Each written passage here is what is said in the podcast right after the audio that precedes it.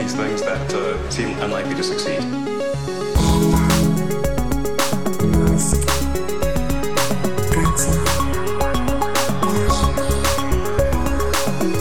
Bienvenidos a un nuevo episodio de Elon. ¿Qué tal estás, Matías? Pues muy bien, pero no tan bien como los inversores de Tesla, ¿no? Los que tienen acciones. Te iba a decir yo, pero no tan bien como la acción de Tesla. Tarata, tarata. Es que ya nos compenetramos hasta en los chistes, fíjate. Somos el único medio de, que habla de Elon Musk que no tiene acciones de Tesla y aparte somos el único podcast de Apple cuando hacemos Cupertino que no tiene acciones de Apple. Somos los más, los más independientes y los más tontos. Ay, Dios mío. Eh, justo esta semana, por cierto, se cumplieron 10 años de la salida a bolsa de Tesla. Una cosa pues, que en su momento fue también, pues como todo en la vida de Tesla, muy dramático y tal. Una salida a 17 dólares la acción. Para que os hagáis una idea, ahora mismo está a 1.200 y pico.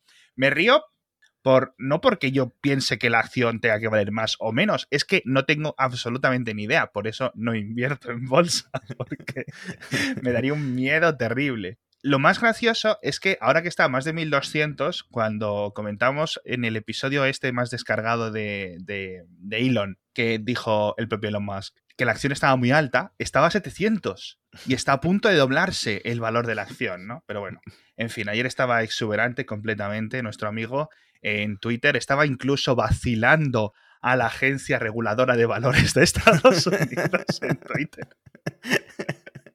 Hace lo que da. Increíble, estaba fuerísima, es el mejor. En fin, la mayor compañía en bolsa de coches, superando Sí. por fin a, a Toyota, pero además Elon riéndose en Twitter de los inversores en corto. Totalmente. No sé si lo viste con un que preguntó a quién le gustan los short shorts, o sea, los Sí. pantalones cortos, cortos, pero claro, como siempre buscándole el doble sentido, ¿no?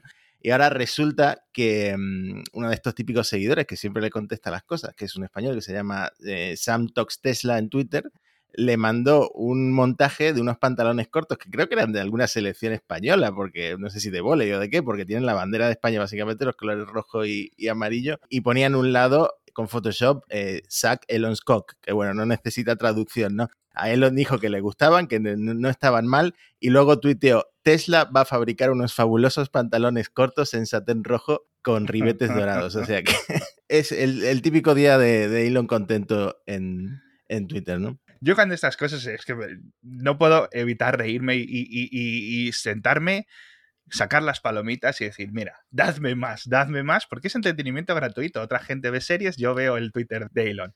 Lo más gracioso, de todas formas, es gracioso para mí porque una cosa que nos dijo eh, Ángel Jiménez, el presentador de Binarios, del podcast Binarios, periodista del mundo, dice que si hubieras comprado acciones de Tesla cuando te engañé yo para hacer el podcast conmigo, serías mucho más rico en vez de estar aquí desgraciado con...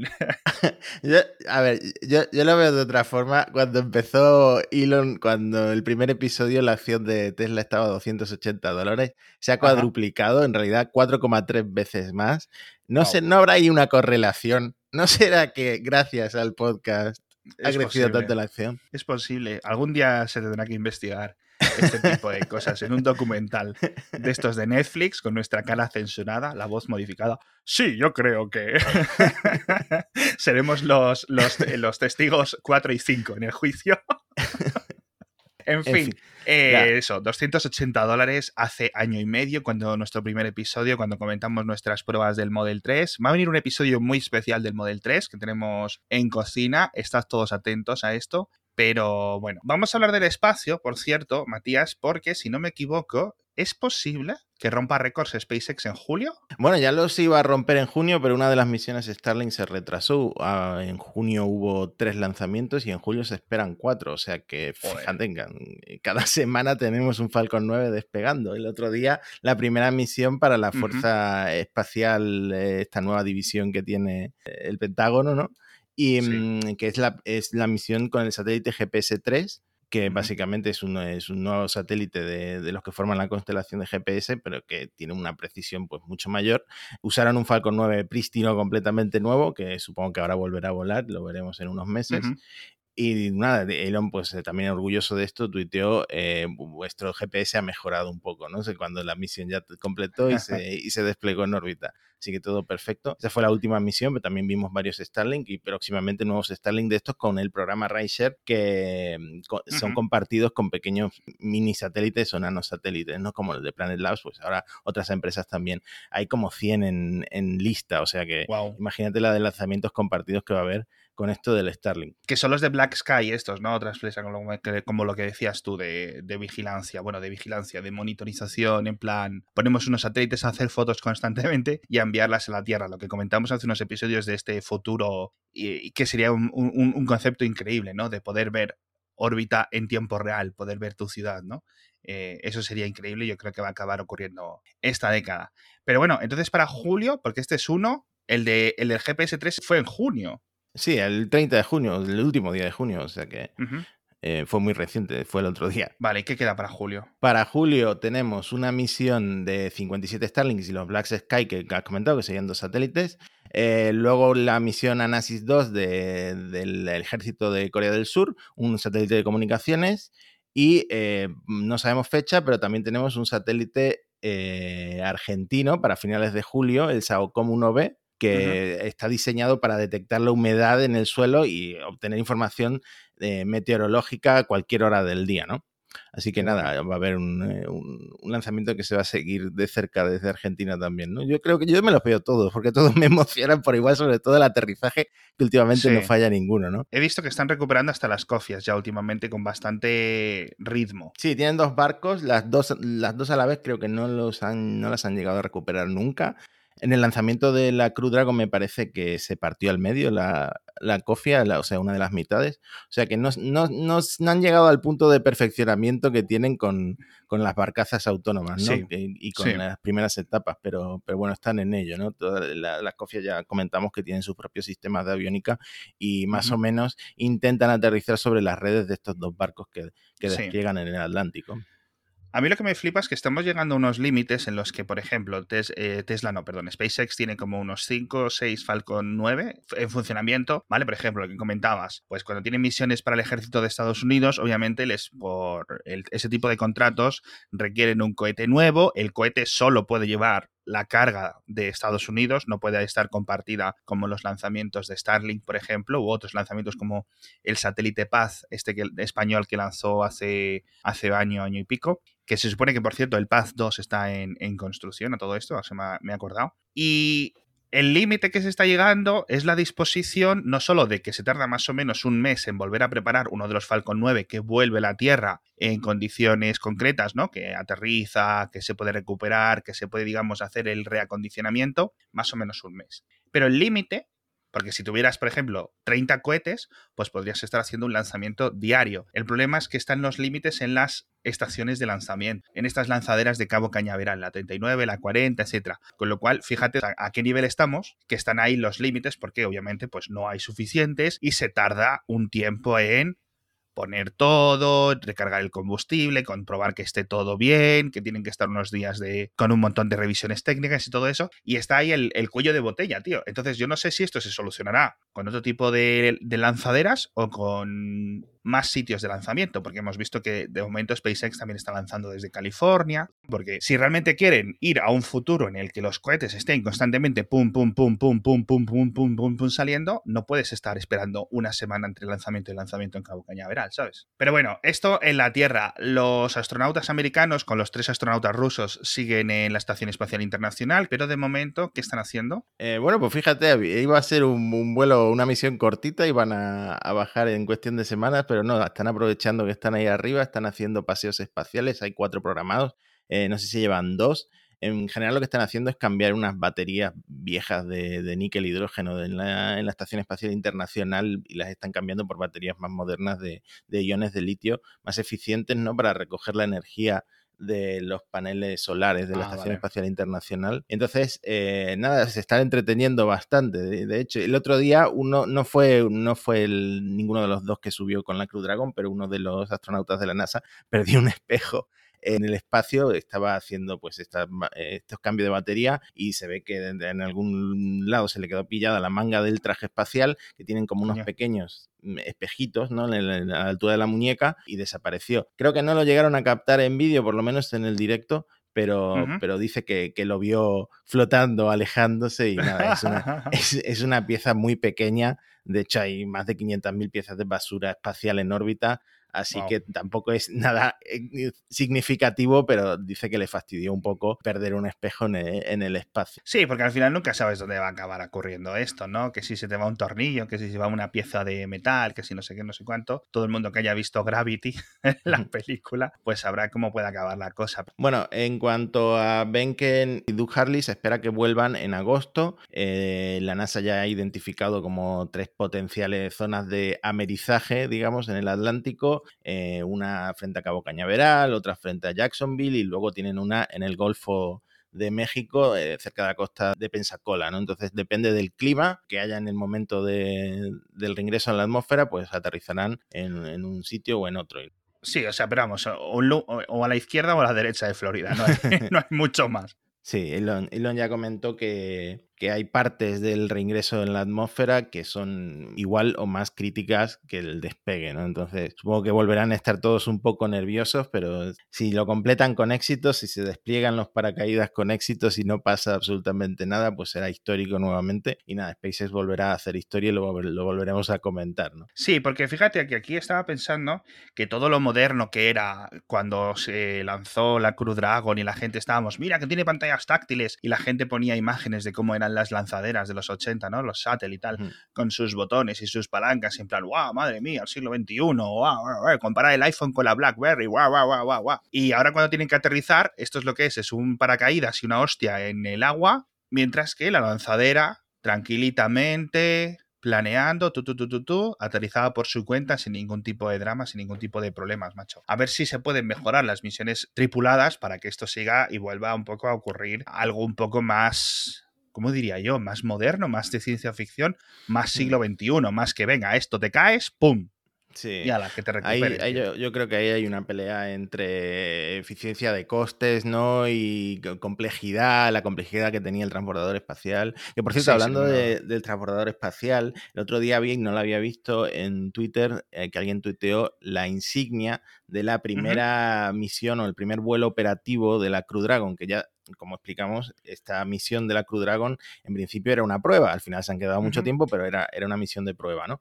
Y el primer vuelo operativo va a ocurrir en septiembre. En la insignia, te dejo el enlace para que lo pongas en la descripción, está chulísima, es como un dragón azul, ¿no? Y tiene abajo todos los símbolos que representan a las anteriores naves tripuladas de Estados Unidos, el transbordador espacial, eh, las misiones Apolo, ah, eh, Gemini, Mercury. Entonces, pues eh, la verdad es que el resultado es espectacular. Si lo queréis ver, lo tenéis en la descripción. Sí, lo estoy viendo yo ahora mismo. Ah, claro, ya han puesto los signos astrológicos de las misiones Géminis. Qué curioso, qué curioso. Pero bueno, vamos a hablar de Tesla ahora, que tenemos un montón de que hablar de las Gigafactories y las Terafactories, que vienen ahora, que hay que mucha amiga aquí.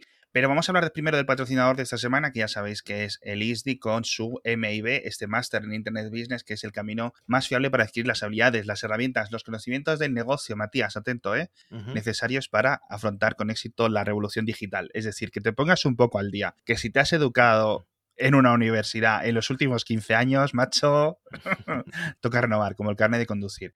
Y entonces este Master en Internet Business es un programa que, ojo, son 450 horas, es un programa grande y te va a permitir obtener conocimiento, una visión holística, como le dicen ellos, de lo que son los negocios en la era digital. Sobre todo, ya digo, para aquellos que lleváis un montón de tiempo sin adaptaros, haciendo las cosas, no en papel, enviando fax, pero ya sabéis que Internet va a un ritmo mucho más endiablado de lo que casi cualquiera de nosotros puede estar al día. Y sobre todo, una experiencia de aprendizaje en los que parte del curso es montar una startup, ¿vale? con lo cual ya sales con un negocio montado. Así que os dejamos el enlace en las notas del episodio para que veáis un poco las fechas de arranque, que es todo en octubre, para que veáis los precios y una promoción del 10% para todos los oyentes. Bueno, nos bajamos a la tierra, como decía antes, ¿verdad? No sé si tú te has enterado si al final han comprado o no han comprado terrenos en Austin, Texas, para la fábrica de Texas, que al final no, o era en Oklahoma o era en Texas, no sé. Eso sigue, sigue en el aire, macho, porque hubo un montón de drama, sobre todo hace dos meses, con todo aquello de que Elon iba a cerrar la fábrica de California y amenazaba a todo el mundo en Twitter y tal, pero pero al final eso quedó en nada, ¿vale? Obviamente se va a abrir una fábrica en alguno de estos dos estados, en principio Texas, ¿vale? Donde Elon tiene ya, o Tesla tiene, mejor dicho, opciones de compra a algunos terrenos, ¿vale? Pero no se ha decidido, no se ha revelado. En principio, pues lo que están haciendo es que compitan un poco entre los dos términos municipales para ver qué tipo de ventajas fiscales puede obtener, etcétera. Pero vamos, ahí es donde cuando se acabe de construir, obviamente, sea Texas o Oklahoma, que ya sabéis que son dos estados que son colindantes el uno con el otro, es donde se van a construir tanto la Cybertruck como en principio también el Model Y. En principio el Tesla Semi se quedaría en California. Esto más o menos lo que se va sabiendo a nivel de hoy. Aunque bueno, esto luego todo puede cambiar, ¿vale? Sobre todo también tenemos en cuenta lo que comentaste tú la semana pasada, del nuevo acuerdo con Panasonic, todas estas cosas que van a necesitar tantas, tantas, tantas baterías, incluso los nuevos estilos, ¿no? Sobre todo para el Cybertruck y para, y para el camión. Pero bueno, vamos a ver cómo queda la cosa porque se está llenando Estados Unidos y también Europa, al igual que China, de fábricas de coches eléctricos, que es una muy buena noticia, la verdad que sí. Sí, comentábamos que a lo mejor eh, la idea de poner, eh, de fabricar el Cybertruck en Texas era por eh, apelar a, a, esos clientes que suelen comprar este tipo de, vehículos gigantes, ¿no? Pero eh, lo cierto es que la fábrica de Fremont está a máxima capacidad y Tesla necesita expandirse por, Estados Unidos. Y Absolutamente, no, no da para más. O sea, ya la mayor parte del crecimiento lo está viniendo desde Tesla Shanghai, que es una fábrica mucho más grande, mucho más potente. De hecho, eh, una preocupación entre analistas y banqueros es ostras tú, Tesla Shanghai eh, ha crecido mucho, está expandiéndose a unos ritmos endiablados porque cuenta con todo el apoyo del gobierno central del chino, del gobierno provincial de Shanghai, etcétera, y todo esto, y, está creciendo, se está expandiendo, están abriendo nuevas secciones, por decirlo así, en la fábrica. La de Berlín parece que no tira, ahora comentaremos un poco, es decir, va con un poquito de retraso, nada grave, pero están viendo que está habiendo un desequilibrio, ¿no? Entre lo que se mm. está construyendo en China y todo el potencial y todo este crecimiento que está viendo en la parte de China que le acarrea un problema a Tesla, y es que el dinero que tenga Tesla en China no puede sacarlo de China. Es decir, todo lo que gane vendiendo Teslas y coches, no puede reinvertirlo, no puede sacarlo, no puede extraerlo hacia la matriz. Se tiene que quedar allí por unos acuerdos que tuvo o que hizo la propia Tesla con el gobierno chino. El gobierno chino le hizo unos créditos, le hizo unos préstamos, etcétera. Condiciones. Este dinero se queda aquí. Entonces, bueno, eso sí que tiene preocupados a algunos inversores por la libertad de movimiento, que es una de las cosas máximas en cualquier empresa. De todas formas, Tesla al final, pues siempre puede levantar más deuda desde Estados Unidos, desde donde sea, porque los inversores siempre tienen apetito para, para invertir más en Tesla, como hemos comentado al principio del episodio, ¿no? Con el precio de la acción. Pero bueno. En Texas el acuerdo yo creo que es un poco lo contrario, porque le prometen como una sección de impuestos del 80% en el condado de Travis, donde se fabricaría esta Terafactory, como comentabas tú en el episodio anterior, ¿no? Porque sería una fábrica muy, muy grande. Por cierto, que muchos medios la han publicado como que ya habían comprado el terreno, pero era un terreno que Tesla tiene desde 2014 en, al norte de Austin y que es demasiado pequeño, son 6 kilómetros cuadrados, es demasiado pequeño para, para, para construir esta Terafactory, ¿no? Es que Claro, ahora Elon se sacó esto. Elon es como eso, es un showman, es un maestro de las palabras, ¿vale? En este sentido, ¿vale? Por eso la gente de comunicación de Tesla siempre queda supeditada a lo que él diga y cosas en Twitter. Cuando dice Terafactory, tú dices, ostras, una orden de magnitud superior a la Gigafactory. No, ¿vale? Es un término que se ha sacado de la manga, no por nada, es puro marketing. Las fábricas, o al menos el terreno de las fábricas, van a ser inferiores a lo que tiene en, Nevada, por ejemplo, ¿no? En la Gigafactory 1. Pero bueno, curioso, ¿no? Ese tipo de nomenclatura que ya digo, eh, le voy a llamar Terafactory, pero no necesariamente signifique que sea más grande. De hecho, por ejemplo, la de Berlín, o la le están llamando Berlín-Brandenburgo, ¿vale? En los documentos oficiales y todas estas cosas que hace con el gobierno, etcétera. De hecho, creo que el otro día Elon se refirió a ella como Berlín-Brandenburgo, porque obviamente en Berlín, Berlín no está. o el aeropuerto de Madrid, este que está en Toledo, en Ciudad Real, es un poco parecido. No está tan lejos, pero no está en Berlín, ¿vale? Y bueno, a ver si se deciden un poco por, por dónde empieza para empezar a acabar terreno, porque eso se tarda por lo menos eh, nueve meses más o menos en empezar a fabricar ahí el primer coche y es una inversión muy fuerte. Otra cosa que me hizo mucha gracia, un enlace que me pasaste hace tiempo de cuando Elon eh, tuiteó que quería sacar la sede de, California, ¿no? Que en Las Vegas quería, querían las oficinas centrales para, para ellos y llamaron al CEO de Zappos, que es una empresa que no tiene nada que ver que es además es propiedad de Amazon, para pedirle, para pedirle el email de Elon Musk para contactar con más. y convencerlo de que se llevara las oficinas centrales a Las Vegas.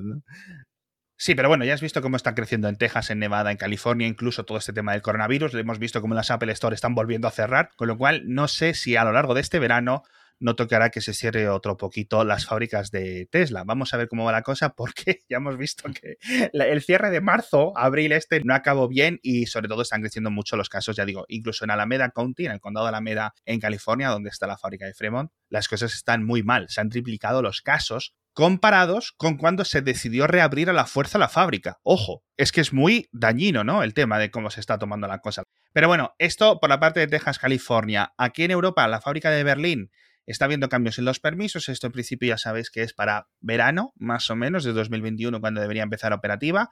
Ya están empezando a llegar alguna parte de lo que es, digamos, la estructura del edificio, vigas, este tipo de metalurgias y cosas así, pero siguen con, operando con un permiso temporal, ¿vale? El permiso definitivo se lo deberían de dar si todo sale bien en septiembre, con lo que es posible que, como decimos aquí, a lo mejor aparece un nuevo tipo de murciélago en, en peligro de extinción o algo así, haya que mover la fábrica y todo eso. De todas formas, me ha parecido muy curioso que he leído un reporte en Bloomberg que dicen que la nueva fábrica va a ser más pequeña, que Tesla ha actualizado los permisos o ha actualizado, digamos, la documentación presentada y van a reducir tanto el techo, que van, va a ser de 9 metros de alto en vez de 15 metros de alto, con lo cual esto quizás indicaría un cambio de maquinaria interior, ¿vale? O talleres, zonas de pintura específicos, etcétera. Y también siguen insistiendo en una cosa, es de producción de más de 100.000 coches. Ya no hablan de más de 300.000 coches, más de 400.000 coches. Se sigue esperando, se sigue elucubrando que desde Giga Berlín sean capaces de, en el futuro, empezar a zumbar 200, 300.000 coches al año, ¿no? Estamos hablando de dentro de 2, 3 años. Pero claro, volviendo a lo que decíamos de los inversores, los inversores están viendo lo bien que van las cosas en China, lo rápido que se hacen las cosas, lo rápido que se consiguen los permisos, la velocidad con la que está operando todo, y están elucubrando que quizás parte del mercado europeo de Model 3 y Model Y en el futuro, en vez de estar fabricado en Berlín, esté fabricado en China dependerá todo un poco de cómo esté la situación entre Europa y China en el año 2021-2022, pero se está viendo que unos costes laborales muy inferiores, como lo que pasa con China, ¿no? En general. Con lo cual, vamos a ver si hay dos tipos de coches o cómo opera todo este tipo de cosas, porque, ya digo, Tesla China va demasiado bien. Hemos pasado en dos años de todo lo contrario, de madre mía, cuánto les cuesta producir un Model 3 a que nos comen. Esto cuadra también con que los documentos dicen que no van a producir ni plásticos ni, ni baterías, que no sé de dónde las van a sacar. Eso también ha sido un gran cambio que quizás tenga que ver con el tema del acuerdo este con Cattel en China o con el nuevo acuerdo que comentaste con Panasonic. Cero producción de baterías en Europa, así que las tendrá que traer de fuera. Habrá que ver qué hacen en, el Reino Unido, porque el otro día se estuvieron siguiendo su avión y fue al Reino Unido. No sé si era otra fábrica allí. Yo creo que no, yo creo que esto va a ser para un tema que comentamos en el episodio que viene, si quieres, que es un tema de energéticos completamente, o a nivel eléctrico de la red, ¿vale? Que es una cosa que se sospechaba, o a nivel de supercargadores, o de los megacargadores, que también los comentaremos en el episodio nuevo, para ver cómo funcionarán estos megacargadores de Tesla. Eh, de los que se sabe muy poquito, pero empiezan a haber algunas, algunas filtraciones. Pero por, cierto, no, me, no quiero acabar el episodio sin comentar una cosa que me bombardeó toda España por Telegram, pasándome todo el mundo el mismo enlace de una foto de Kanye West y Elon en la casa de Elon, ¿no? Sí, fue Kanye a visitar a Elon, no respetaron ni la distancia de seguridad, ni se pusieron mascarillas, por lo visto. Bueno, sabemos que, que Elon tiene varias casas, tú lo has comentado, además están en el mismo barrio. Y la foto se ve en el reflejo que la está haciendo Grimes, o sea que si estabais siguiendo el culebrón de que la deja de seguir, de que la vuelve a seguir, siguen juntos, o por lo menos ella sigue viviendo en su casa.